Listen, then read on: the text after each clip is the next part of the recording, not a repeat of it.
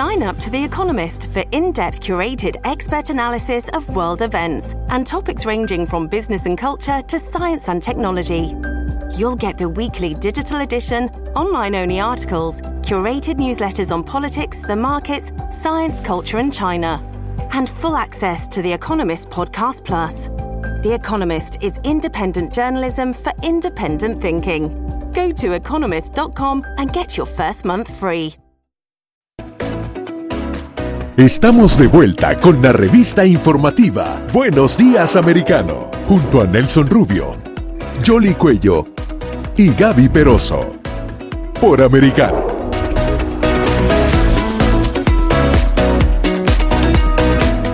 8, 7 minutos en la mañana, hora del este en Estados Unidos, en Buenos Días Americano. Jolly Cuello, Gaby Peroso y Nelson Rubio, por supuesto, acompañándoles eh, como cada mañana. Y hay mucha información. Debo decirte eh, que ha salido una noticia ahora, eh, Jolly, una planta de 48 habitaciones en un hotel de lujo y alfombra roja. Están difundiendo el programa de la supuesta visita de Nancy Pelosi a Taiwán. Acaban de sacarlo el propio gobierno taiwanés. Claro, y eso es parte de esa información y ese bombardeo de noticias. La realidad es eh, que estaban a la expectativa en Taiwán, aunque Nancy Pelosi no reveló sus planes eh, de cuáles eran eh, los países y el itinerario que iba a seguir por un mecanismo de seguridad. En las últimas horas, varios medios estadounidenses estaban confirmando que sí iba a ir a Taiwán y la China ha reaccionado. Vamos a analizar un poco más este tema precisamente y tenemos oportunidad de saludar a Andrés Servín. Él es doctor en ciencias políticas, analista internacional y además es presidente de la Coordinadora Regional de Investigaciones Económicas y Sociales. Andrés, muy buenos días. Bienvenido a Buenos Días Americano. Gracias por atendernos. Buenos días a todos ustedes. Gracias por la invitación. ¿Qué podemos esperar si en efecto se materializa esa visita de Nancy Pelosi a Taiwán con esas declaraciones que ha hecho la vocera de la Cancillería china de que habrá consecuencias? Bueno, yo creo que va a haber una escalada de la tensión, obviamente no sabemos cuáles van a ser las medidas específicas que van a tomar desde Beijing, pero es cierto que está en el aire la, decisión de, tomar algún tipo de medidas de retaliación en caso de que Nancy Pelosi haga efectivamente la visita a, Taiwán. Estamos, creo que todos ante la incógnita si esto se va a concretar o no, es decir, si va a llegar a Taiwán, que aparentemente está en camino, este, aunque no estaba en su agenda. Pero lo cierto es que ya Xi Jinping eh, anunció en la conversación con Biden de que no debía jugar con fuego y que eh, de alguna manera esto implicaba que esta visita no es admisible para eh, la República Popular China y consecuentemente para algún tipo de medida. Pero ¿cuáles serían esas opciones que tendría la China para reaccionar? Es decir, porque ya esto se convierte como que en una medición de fuerzas, ¿no? Yo te advertí que no viniera, pero vas a venir, entonces ¿qué es lo que voy a hacer? Y de hecho hay preocupación incluso hasta en los mercados. Eh, las bolsas cuando abrieron en Japón estaban eh, cayendo. Bueno, hay la preocupación porque, a ver, si se produce alguna escalada de carácter bélico, eh, como retaliación por parte de China, esto eh, agudiza la situación de tensión en el escenario mundial en general. adicionalmente a la situación en Ucrania y a la convergencia de la alianza estratégica de China y, Rusia, esto puede reforzar la posibilidad de una confrontación mucho más amplia eh, a nivel global. Eh, si se toma algún tipo de retaliaciones de carácter bélico, por parte de eh, China. Y a esto se agrega un pequeño detalle, dos, dos cosas que creo que son importantes a tener en cuenta en este panorama general en el cual se marca esta situación. Eh, recientemente tuvimos una confrontación, un inicio de confrontación entre Serbia y Kosovo, eh, y ahí tiene un papel determinante la OTAN, y también hay una reacción por parte de Rusia que salió en Serbia, donde se genera otro foco en el escenario europeo de confrontación, y eh, por otro lado, hay un alineamiento creciente entre no solamente China y Rusia, sino además con Irán. Entonces, se están conformando como dos bloques. en este contexto, si hay alguna chispa que implique algún tipo de estallido que lleve más allá de lo que está sucediendo en Ucrania en la confrontación abierta, bueno, no sabemos qué derivaciones puede tener en cuanto a un conflicto de carácter global. Tratando de entender eh, la verdadera motivación de este viaje desde el punto de vista eh, de todo tipo con relación. ¿Por qué esta necesidad de ir a Taiwán? Quiero ir para la administración Biden o en este caso para la presidenta de la Cámara de Representantes de Estados Unidos. ¿Qué puede haber detrás de la decisión de, hacer este viaje a Taiwán? ¿Cuál sería su valoración?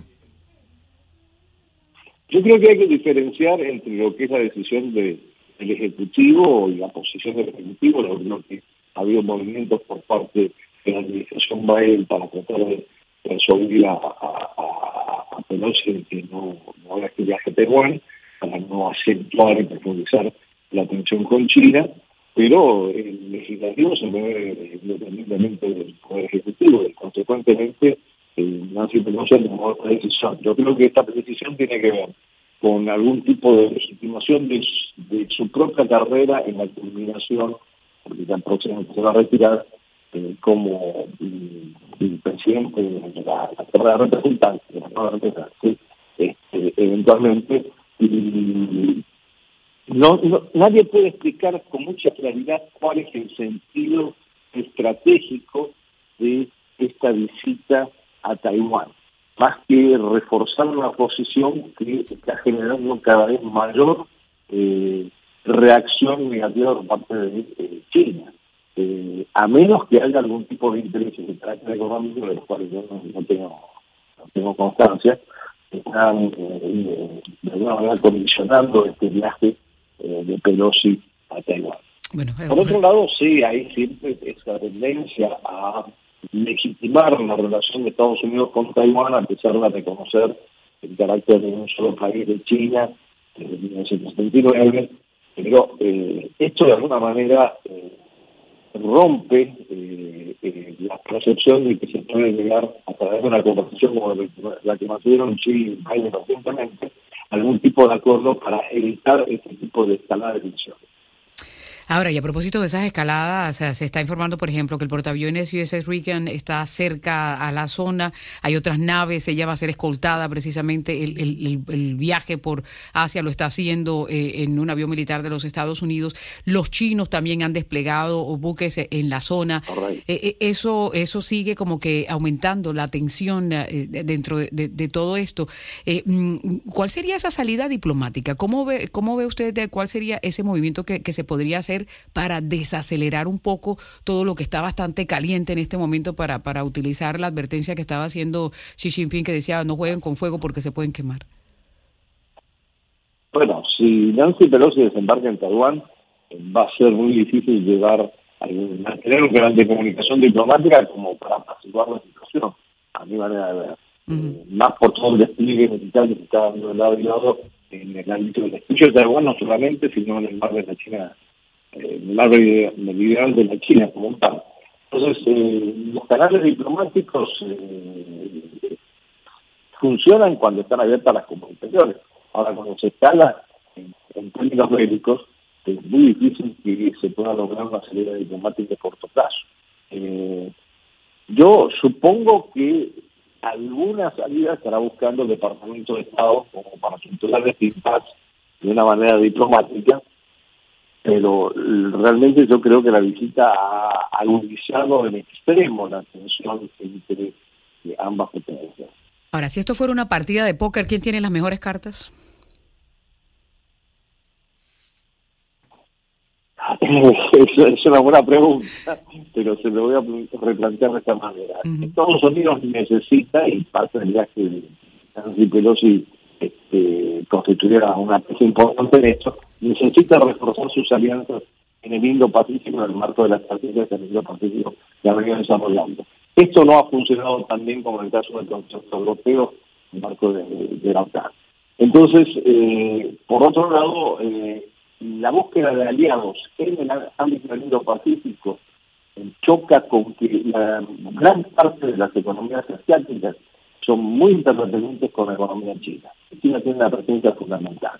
Entonces, desde el punto de vista de su presencia, así sea con la reticencia que pueda generar un proyecto más ambicioso chino del sueño chino concretado hacia el 2050, eh, yo creo que la presencia china es mucho más importante desde el punto de vista de la influencia y del poder económico en el ámbito del Indo-Pacífico. Ahora, eh, si comparamos las capacidades militares, posiblemente Estados Unidos tenga un mayor potencial, pero eh, lo que hay que tener en cuenta es que para llevar cualquier elemento de este potencial militar hacia una zona de conflicto en el estrecho de Taiwán o en el mar meridional de China, bueno, hay que atravesar todo el Pacífico.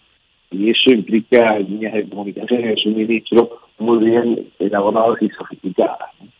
Entonces, aquí hay una situación en donde realmente eh, las dos partes eh, están todavía jugando sus cartas, no sabemos qué es lo que guarda cada uno eh, en esas cartas y yo diría que podemos encontrarnos con alguna sorpresa, pero parece que ninguno de los dos está bloqueando mm.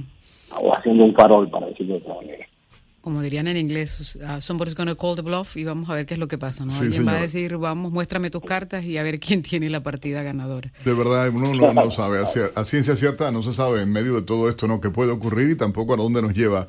Queremos agradecer a Andrés Servín, por supuesto, estas declaraciones y el análisis de esta realidad, doctor en ciencias políticas, analista internacional y presidente de la Coordinadora Regional de Investigaciones Económicas y sociales por acompañarnos estos minutos a través de Buenos Días Americanos. Gracias, Andrés.